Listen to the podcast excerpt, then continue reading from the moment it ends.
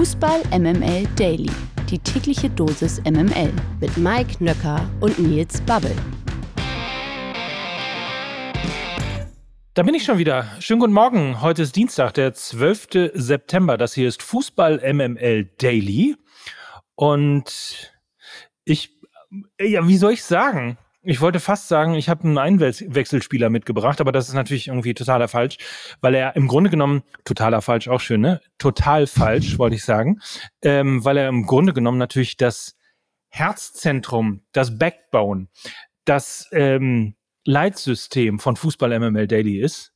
Guten Morgen, Nils Babbel. Schönen guten Morgen, Mike Nöcker. Ich versuche das Testosteron hier in diesen Podcast zu bringen, als junger, aufstrebender Typ, ja. ja. Äh, das, von dem äh, Paul Pogba wohl ein bisschen zu viel Intus hatte Ende August. Ich weiß nicht, ob du es schon mitbekommen hast, Mike.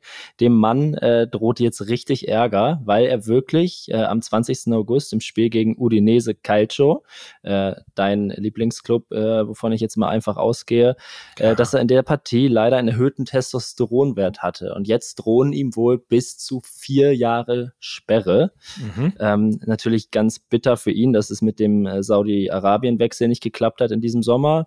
Da bin ich mir nämlich nicht so sicher, inwieweit das große Auswirkungen auf seine Karriere jetzt hätte. Aber gut, ähm, schauen wir mal, äh, wie das da weitergeht. Wir müssen natürlich da uns noch ein bisschen zurückhalten mit Meinung und so weiter. Ne? Ich hoffe, du bist nicht gedopt. Ähm, und deswegen starten wir einfach mal. Alter weißer Mann und junger weißer Mann legen heute mal los in Vertretung von Lena Kassel. Äh, insofern, ähm, wer hier nochmal Spaß dran hat, los geht's.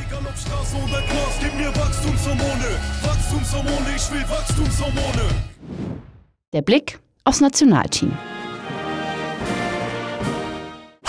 Richtig, so ist es, Mike. Äh, reden wir über Deutschland, äh, besser gesagt über das DFB-Team, denn das trifft heute Abend auf Frankreich. Und äh, die große Frage lautet natürlich, was passiert da heute in Dortmund? Mit Rudi Völler an der Seitenlinie soll ja vor allem wahrscheinlich erstmal in erster Linie die nächste Blamage vermieden werden. Aber ich weiß nicht, wie es dir geht. So wirklich viel erwartet man von der Partie ja nicht, oder? Die große Frage als allererstes ist ja mal, ob auf Rudi Haudi Saudi irgendwas ähm, Franzosenplätten geht ja auch nicht, das waren die Letten. Ähm, mhm. Gibt es irgendwas auf Frankreich, was sich reimt mit irgendwie Rudi? Nee. Ich glaube, und schon deshalb dürfen wir nichts erwarten vom Spiel. Ja, ähm, weder von uns noch vom Spiel. Es ist wirklich äh, dramatisch, ja.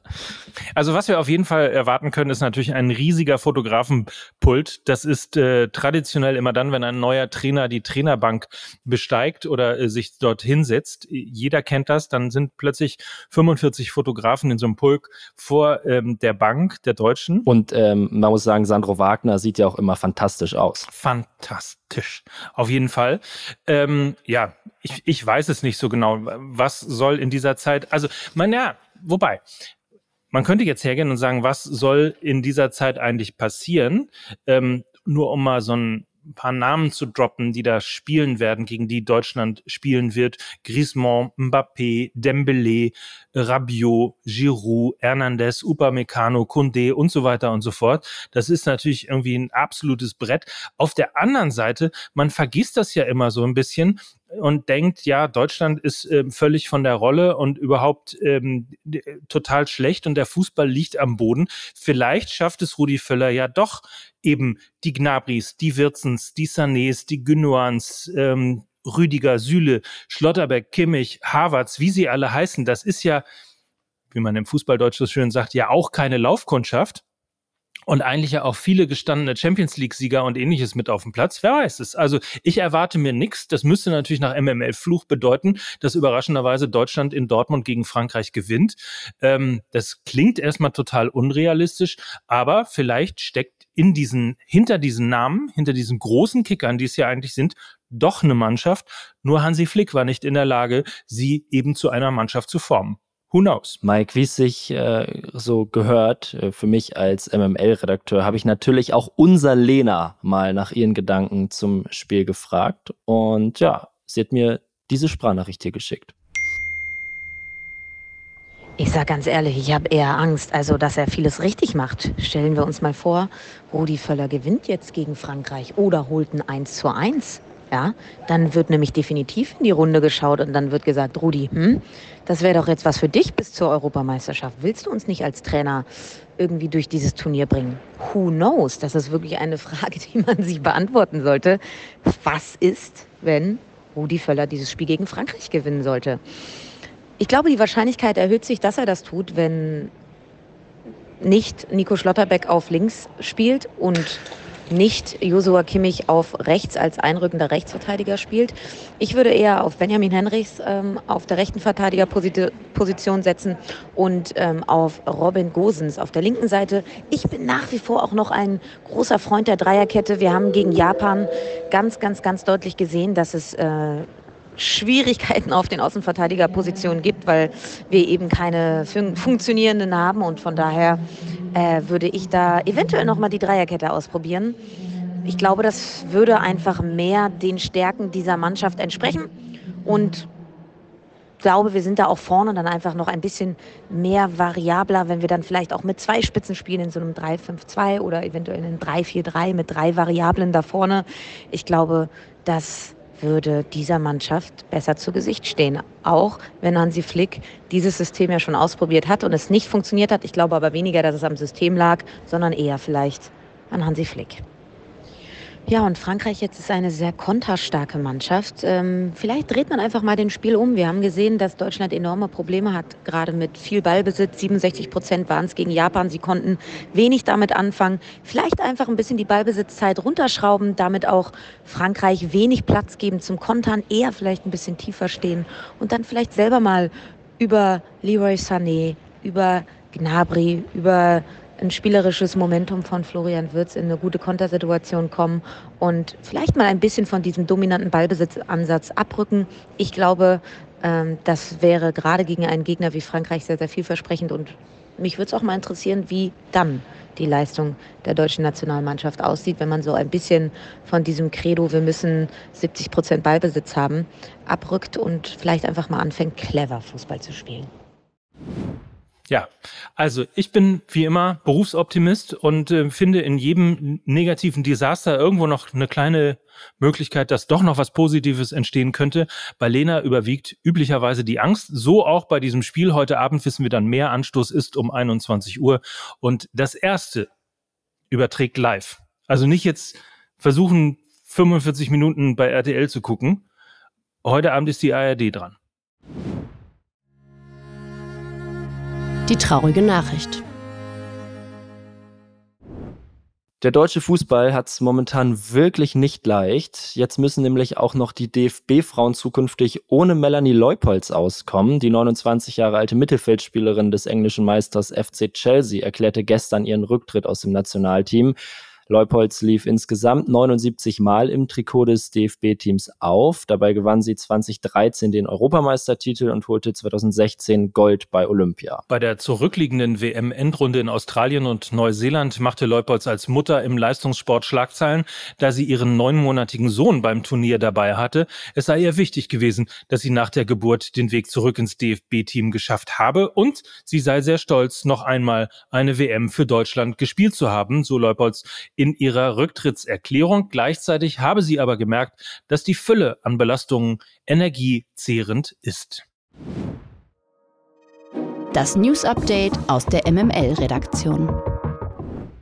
Olympique Lyon hat sich von Trainer Laurent Blanc getrennt. Das gab der Club gestern bekannt. Als Kandidat für Blancs Nachfolge wird laut der Nachrichtenagentur AFP unter anderem Oliver Glasner gehandelt. Nach der Entlassung von Hansi Flick gilt der Österreicher ja auch als möglicher Kandidat für den Posten des Bundestrainers. Neben Glasner soll allerdings auch der Italiener Gennaro Gattuso bei Lyon im Gespräch sein. Der siebenmalige Meister ist miserabel in die Saison gestartet. Nach vier Spielen ist Lyon mit nur einem Punkt Tabellenletzter letzter. Dabei hatte Laurent Blanc das Amt in Lyon erst im vergangenen Oktober vom ehemaligen Dortmunder und Leverkusen-Coach Peter Bosch übernommen. So, Oliver Glasner, Spekulationen hin und her, jetzt also Leon, gerade noch DFB. Was denkst du? Ja, ich denke, dass Oliver Glasner eigentlich ein zu großer Trainer für Olympique Lyon ist äh, aktuell. Also ihm steht Dieu. die Trainerwelt doch eigentlich offen, wenn man mal ganz ehrlich ist. Also er hat äh, aus dem VfL Wolfsburg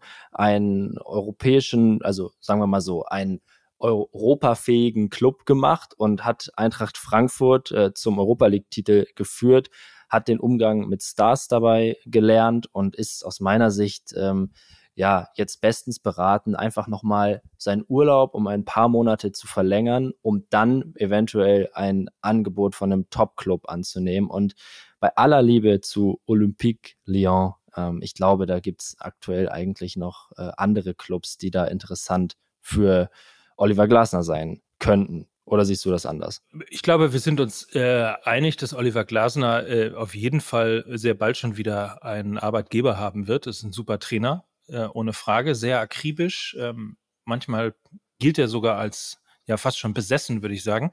Ähm, mal schauen. Also ich finde natürlich genauso, äh, dass er ein klasse Trainer ist. Ähm, ich bin mir nicht sicher, ob er der Richtige ist für die Nationalmannschaft, insbesondere für die Nationalmannschaft, ähm, wenn man ja relativ schnell das Ruder rumreißen muss. Ich glaube, was soll ich sagen? Also, ich gönne ihm alles und äh, bin mal gespannt, wohin es geht. Ob es Lyon ist, keine Ahnung. Ich würde auch tendenziell eher sagen, ähm, der nächste Step muss ein absoluter Top-Club für ihn sein. Wo du das gerade gesagt hast mit dem Ruder rumreißen. Rudi reißt das Ruder rum. So. Das ist doch eigentlich, also da haben wir es doch. Da haben wir es. Sehr gut. die MML Gerüchteküche. So, jetzt lass uns noch mal kurz über ein Gerücht sprechen, das in den letzten Tagen ja wirklich die Runde gemacht hat. Es geht mal wieder um Jaden Sancho. Zuletzt ist es ja öffentlich zu einem Zwist zwischen Sancho und seinem Trainer Erik Ten Haag gekommen. United will den 23-Jährigen daher offenbar gern loswerden. Und wenn das geht, äh, dann hoffentlich aus Uniteds Sicht schon im Winter. Sollte es soweit kommen, dann wäre laut der englischen Sun Borussia Dortmund ein möglicher Abnehmer für Sancho. Ich glaube, wir haben das ja in diesem Sommer auch schon das ein oder andere Mal gefordert. Ist natürlich nichts passiert. Äh, Herr Kehl, ja, hören Sie genau zu. Andererseits, es gibt natürlich noch ein großes Problem. Sancho verdient bei Manchester United aktuell 300.000 Pfund pro Woche. Abgesehen davon wäre es doch aber nach wie vor eine richtig gute Möglichkeit für den BVB und auch für Sancho oder? Auf jeden Fall. Also Jaden Sancho, ich hatte das ja schon im äh, Sommer irgendwie einmal durch die KI gejagt, wäre natürlich eine absolute Verstärkung für Borussia Dortmund. Er ist Publikumsliebling, er ist ein Topspieler, er hat seine beste Zeit in Dortmund gehabt und auch wenn Borussia Dortmund nicht immer die beste Erfahrung mit, ähm, ja, ich sag's mal, äh, Romantik-Rückholtransfers gehabt hat, glaube ich, ähm, dass in Jaden Sancho noch wahnsinnig viel steckt. Ähm, Problem 18 Millionen Euro, du hast es angesprochen, das ist ein dicker Batzen und würde natürlich, wie es so schön heißt, die Gehaltsstruktur bei Borussia Dortmund ordentlich durcheinanderwirbeln, weshalb ja auch der FC Bayern ähm, noch mit in äh, die Verlosung eingestiegen ist, zumindest heißt es das. Vielleicht war es aber auch nur äh, ein Zockergerücht sozusagen, um die äh, Preise ein bisschen nach oben zu bringen. Aber ich würde es super finden, Jaden Sancho sicherlich auch. Ähm, er würde ein Stück weit nach Hause kommen. Er hat absolutes Potenzial noch in den nächsten vier Jahren auf äh, Top-Niveau zu spielen. Er ist eine absolute Bereicherung und Verstärkung für Borussia Dortmund. Also wenn, wenn ich Sebastian Kehl wäre, ähm, ich, ich würde auf jeden Fall sagen, he's my man. Verlierer des Tages. Das ist an diesem Morgen leider Leverkusens Neuzugang Arthur. Der 20-Jährige hat sich nämlich beim Länderspiel der brasilianischen U23-Mannschaft eine Muskelsehnenverletzung im rechten Oberschenkel zugezogen und wird bis zu drei Monate ausfallen. Arthur kam in der laufenden Spielzeit ohnehin erst zu zwei Kurzeinsätzen in der Bundesliga gegen Leipzig und Gladbach. Und ja, schon am Freitag treffen die Leverkusener ja im Topspiel auf die Bayern. Darauf freuen wir uns natürlich schon sehr und ihr freut euch hoffentlich schon auf das Hören der neuen Folge Fußball MML, Mike. Ganz oder gar nicht, die toten Augen von Süle. ja. Ein fantastischer Titel, eine fantastische Folge, äh, ist gestern erschienen. Hört unbedingt rein. Also wärmste Empfehlung meinerseits. Ich glaube, du hast dem auch nichts entgegenzusetzen, oder? Überhaupt nicht. Also ich würde mal sagen, äh, ich, äh, hm, ich finde, es ist ein, ein, ein Meisterstück geworden, oder? Ich meine, alleine der Titel ganz oder gar nicht ist natürlich äh, mit ganz, äh, mit, ist ja ein Podcast, ne? Das kann man nicht lesen, obwohl im Titel naja, wie auch immer. Äh, es ist auf jeden Fall mit S geschrieben, natürlich ganz oder gar nicht, als äh, etwas freie Übersetzung von All or Nothing. Es geht also auf jeden Fall ähm, um diese spektakuläre Amazon-Doku, um Hansi Flick natürlich sowohl vor der Kamera als auch nach der Demission und äh, der großen Frage, wer soll eigentlich Nachfolger von Hansi Flick äh, werden. Auch da haben wir uns äh, festgelegt und sind jetzt sehr gespannt, ob der DFB sich ähm, erwartungsgemäß äh, anders entscheidet. Mein Highlight, äh, die elf Beobachtungen von Lukas Vogelsang zur DFB-Doku. Also ähm, hört die Folge, dann wisst ihr auf jeden Fall, was ich meine. Und äh, hört unbedingt auch morgen wieder die neue Folge Fußball MML Daily. Dann selbstverständlich wieder mit Lena Kassel. Ja, die Lena, ähm, man kann das ja so sagen, er ist eine gefragte Frau und nachdem sie. Was hat die denn wieder gemacht eigentlich? Naja, Bier gesoffen. Bier gesoffen von Bitburger. Neuer Partner der UEFA nächstes Jahr. Ja, also für alle, die es noch nicht mitbekommen haben, es gibt eine Europameisterschaft in Deutschland im kommenden Jahr und Bitburger wird der Bierpartner dieser UEFA Europameisterschaft sein. Und unser Lena, Mike, hat das natürlich gestern mal so was von wunderbar wegmoderiert. Eine tolle Veranstaltung. Ähm, ja, moderiert von Lena Kassel. Ich denke mal, es gab noch das ein oder andere Kaltgetränk. Entsprechend konnte sie heute nicht dabei sein. Und ich finde das auch total in Ordnung. Völlig in Ordnung. So, in diesem Sinne, dann ähm, habt einen feinen Tag. Wie gesagt, hört Fußball MML, falls ihr es noch nicht gehört habt. Und äh, wir hören uns auf jeden Fall morgen wieder zu einer neuen Folge MML Daily. In diesem Sinne, das waren Mike Nöcker und Nils Babbel für Fußball MML. Tschüss. Tschüss.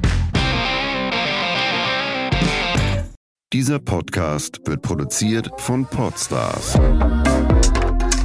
bei OMR.